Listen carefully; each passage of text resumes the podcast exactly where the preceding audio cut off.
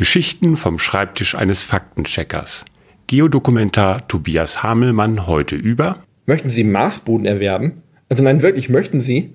Ich rede nicht von Quadratkilometer großen Farmen auf dem roten Planeten, auf denen Sie dann irgendwann grüne Kühe züchten können, sondern von richtiger, schöner, dreckiger Erde. Marsboden halt. Wenn Sie welchen wollen, 20 Dollar pro Kilo. Prinzipiell können Sie ihn im Internet bestellen denn University of Central Florida vertreibt ihn. Jetzt könnte man denken, der Marsboden kann irgendwas Besonderes und man sollte ihn unbedingt besitzen, um, ja, weiß ich nicht, keine Ahnung, Marsbohnen anzubauen.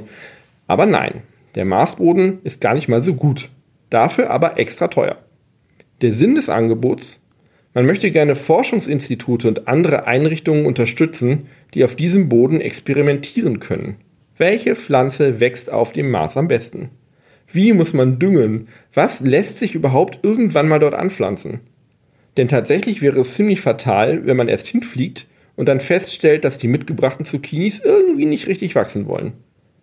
Mit dieser standardisierten und natürlich nachgemachten extraterrestrischen Blumenerde können nun nicht nur botanische Experimente durchgeführt werden, sie können auch verglichen werden, weil man ja den gleichen Boden genommen hat. Die University of Central Florida lässt sich die Idee gut bezahlen, aber immerhin hat sie auch das Rezept veröffentlicht. Damit kann man sich dann selbst ein bisschen Maß mixen.